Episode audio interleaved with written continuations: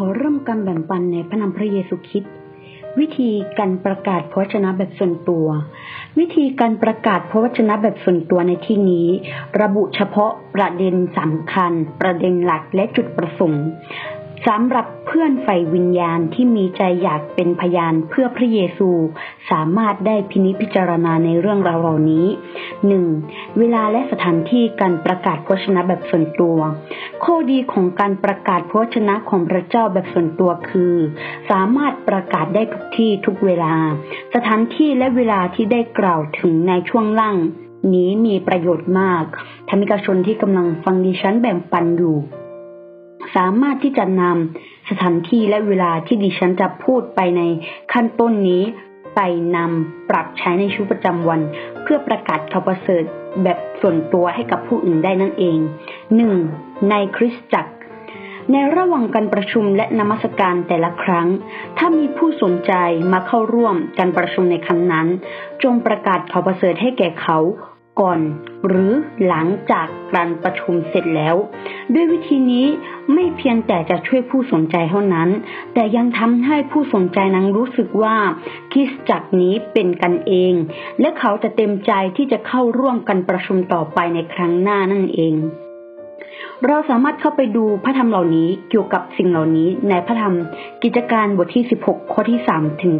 15 ขออภัยค่ะ กิจการบทที่ 16 ข้อที่ 13 ถึง 15 กิจการบทที่ 16 ข้อที่ 13 ถึง 15 นั่นเอง 2. ในครอบครัว ไปที่บ้านของผู้ที่ไม่ได้เชื่อเพื่อไปยิ้มเยียน สั่งสอนคงร่ำพระกิติคุณ หรือพระวจนะของพระเจ้าให้กับพวกเขาฟังนั่นเอง ถ้าหากเราไปครั้งแรกนั้น เราไม่ควรใช้เวลานานในการแบบในการประกาศข่าวประเสริฐ เพราะ มันอาจจะทำให้หลายคนนั้นรู้สึกเบื่อและไม่อยากฟัง แต่ด้วยประมาณแล้วเราจะควรจะใช้ประมาณเวลา 10 นาที ถึง 30 นาทีเป็นพอ หากอีกฝ่ายตอบรับดีก็ไปเยี่ยมเขาในวันอื่น เป็นการดีที่สุดที่เราจะให้หนังสือพระกิตติคุณเล่มเล็ก แก่เขาก่อนที่เราจะจากบ้านนั้นไป สโมสรนนี้จัดพิมพ์หนังสือพระกิตติคุณเล่มเล็ก และใบปลิวต่างๆ เมื่อญาติพี่น้องและเพื่อนฝูงมาที่บ้านของเรา พวกเราควรใช้โอกาสนี้เป็นพยานให้กับพวกเขาด้วยนั่นเอง พระธรรมข้อนี้เราสามารถไปดูได้ในมัทธิวบทที่ 10 ข้อที่ 11 ถึง 14 กิจการบทที่ 20 ข้อที่ 20 ถึง 21 3. สถานที่นี้คือที่โรงเรียน จากการที่โนกิ ทากาซากิในญี่ปุ่น เขาได้สำรวจสำรวจเกี่ยวกับการพัฒนาจิตวิทยาทางศาสนาจำนวน 1,300 คน อายุ 7 ถึง 14 ปี เป็นช่วงที่แนวความคิดของพระเจ้าจะชัดเจนขึ้น อายุ 13 ถึง 19 ปี เขาเขาสำรวจเห็นว่าเป็นปี เป็นช่วงที่ความเชื่อของเด็กหนั้นเริ่มก่อตัวขึ้น และตั้งแต่อายุ 15 ถึง 23 ปี เป็นช่วงเวลาแห่งการตัดสินใจของเขา เป็นช่วงเวลาที่เขาจะจะตัดสินใจด้วยตัวเองว่า จะรับบัติศมาเข้าสู่พระเจ้าและเพื่อแสดงความเชื่อของตนเองนั่นเองจะเห็นได้ว่าช่วงวัยเรียนเป็นช่วงที่ดีที่สุดสำหรับการประกาศข่าวประเสริฐให้กับเขา ผู้ประกาศควรส่งเสริมและให้กำลังใจนักเรียนที่เชื่อพระเจ้าและอยู่ในพระเจ้า ว่าให้เผยแผ่พระกิติคุณ แก่เพื่อนร่วมชั้น และนอกชั้นเรียนให้มากขึ้น และพาพวกเขามาที่คริสตจักร เพื่อเข้าร่วมการประชุมและนมัสการพระเจ้านั่นเอง บางครั้งผู้ประกาศต้องพูดคุยกับพวกเขา หรือคนที่ นักเรียนของเราได้พานักเรียนอีกส่วนหนึ่งที่ไม่เชื่อพระเจ้ามาในคริสตจักรผู้ประกาศจำเป็นที่จะต้องพูดคุยกับเขาเป็นพิเศษ เพื่อชี้แจงข้อสงสัยและสอนความจริง พระวจนะแห่งความจริงให้แก่พวกเขานั่นเอง นักเรียนที่อยู่ในพระเจ้าควรตั้งใจแน่วแน่ที่จะเป็นพยานต่อ นักเรียนคนอื่น ที่ไม่เชื่อพระเจ้า เพราะในช่วงนักเรียนนี้เป็นช่วงที่เปิดรับพระกิตติคุณได้มากที่สุดในชีวิตของตนเอง และสามารถนำนักเรียนที่ไม่เชื่อพระเจ้าไปในคริสตจักรไปหาพระเจ้าได้มากขึ้นในระหว่างการเรียนการศึกษา ตั้งแต่ประถม มัธยมต้นมัธยมไปและนำเพื่อนๆมาเข้าสู่พระเจ้าให้มากๆนั่นเอง 4. ที่หน่วยงานบริการ การประกาศพระกิตติคุณแก่คนรอบข้างเป็นความรับผิดชอบที่พระเจ้ามอบให้กับเราทุกคน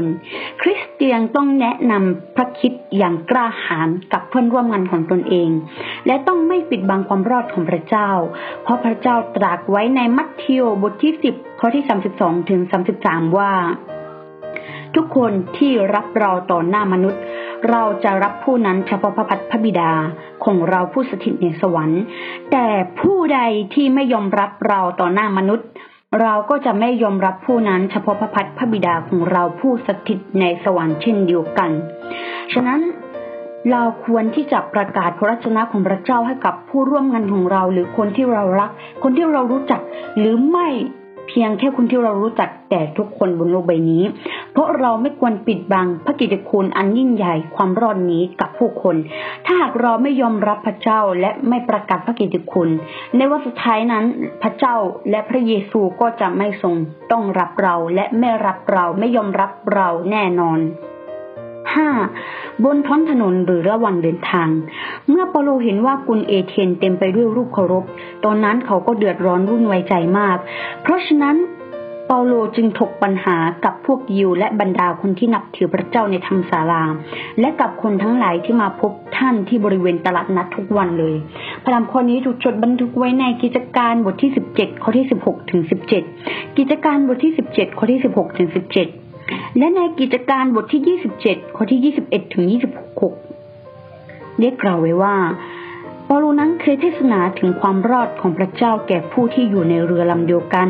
บนเรือไปยังกรุงโรมด้วย ด้วยวิธีการใช้รถยนต์หรือเรือลำเดียวกัน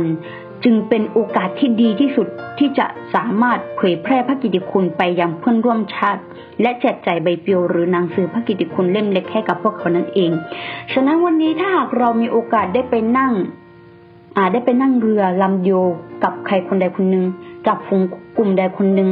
หรือว่าวันนี้เรามีโอกาสได้ไปนั่งรถกับ คนคนใดคนหนึ่งหรือว่ากลุ่มใดกลุ่มหนึ่ง เราจะใช้โอกาสนี้ในการประกาศพระกิตติคุณของพระเจ้าให้กับพวกเขาโดยส่วนตัวนั่นเอง และสามารถเอาใบปลิวของคริสตจักเราไม่เพียงแต่เท่านี้เราสามารถเอาหนังสือพระกิตติคุณเล่มเล็กแจกให้กับพวกเขาเพื่อให้พวกเขานั้นสามารถอ่านได้นั่นเอง 6. สถานที่นี้คือสถานที่โรงพยาบาลหรือเรือนจำนั่นเอง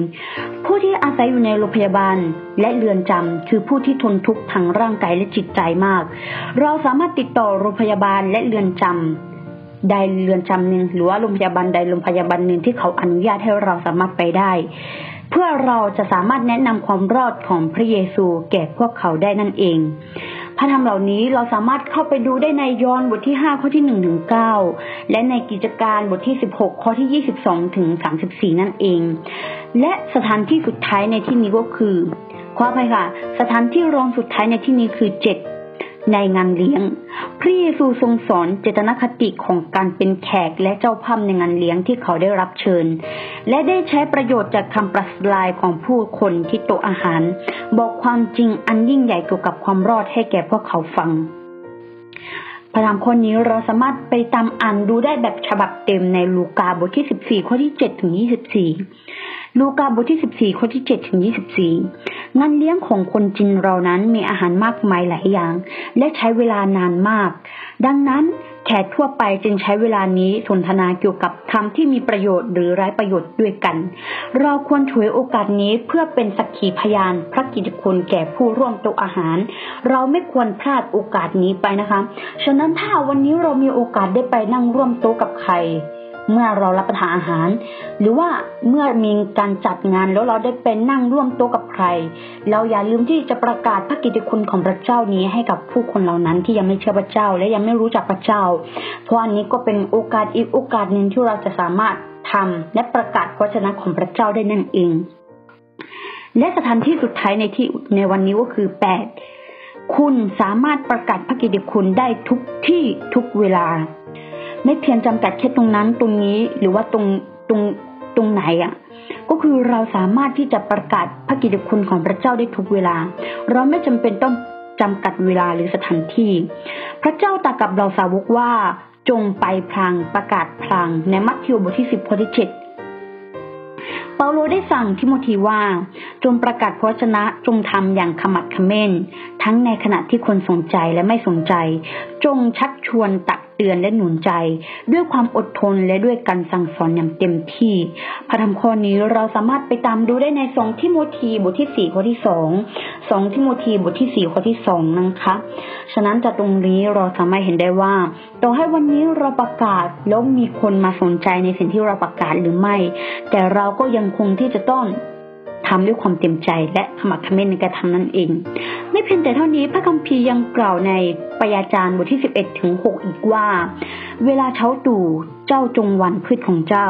และพอเวลาเย็นก็อย่าหดมือเจ้าเลย เพราะเจ้าไม่รู้ว่าการไหนจะเจริญ การนี้หรือการนั้น หรือการทั้งสองจะเจริญดีเหมือนกัน ดังนั้นเราบรรดาผู้ที่ได้รับความรอดโดยพระคิดก่อนผู้อื่นแล้ว เราควรจะอธิษฐานเพื่อขอให้พระวิญญาณเต็มล้น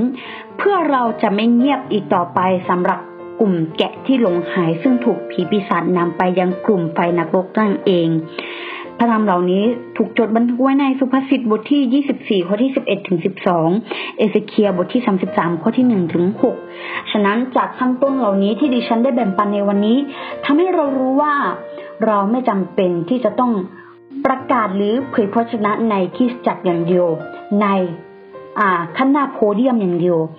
หรือในวันสะปาโตอย่างเดียว แต่เราสามารถประกาศพระกิตติคุณของพระเจ้านี้ไปทุกที่ทุกแห่ง ที่สะดวกและที่ที่เราสะดวกที่จะประกาศให้กับผู้อื่นนั่นเอง ฉะนั้นวันนี้อย่าหยุดนะคะ อย่าหยุดที่จะประกาศข่าวประเสริฐเพียงเพราะว่าตรงนี้เรารู้สึกว่ามันไม่สมควรที่จะประกาศหรือว่าตรงนั้น เพราะทุกที่ที่เราไปนั้นควรที่จะประกาศให้กับเขาทั้งหลายได้ฟัง พวกเขาควรที่จะมีโอกาสได้ฟังพระวจนะของพระเจ้านั่นเอง ฉะนั้นอย่าลืมนะคะ การประกาศข่าวประเสริฐนี้ไม่จำกัดเวลาและสถานที่ เราสามารถประกาศข่าวประเสริฐของพระเจ้าแบบส่วนตัวได้ทุกเมื่อทุกเวลาและทุกสถานที่นั่นเอง วันนี้ดิฉันขอแบ่งปันข้อพระคัมภีร์ในการประกาศพระวจนะแบบส่วนตัวถึงเท่านี้ ขอขึ้นสง่าราศีแด่องค์พระผู้เป็นเจ้าผู้อยู่บนฟ้าสวรรค์ และขอให้พระคุณสันติสุขจงดำรงอยู่กับธรรมิกชนที่พระเจ้าทรงรักทุกคน อาเมน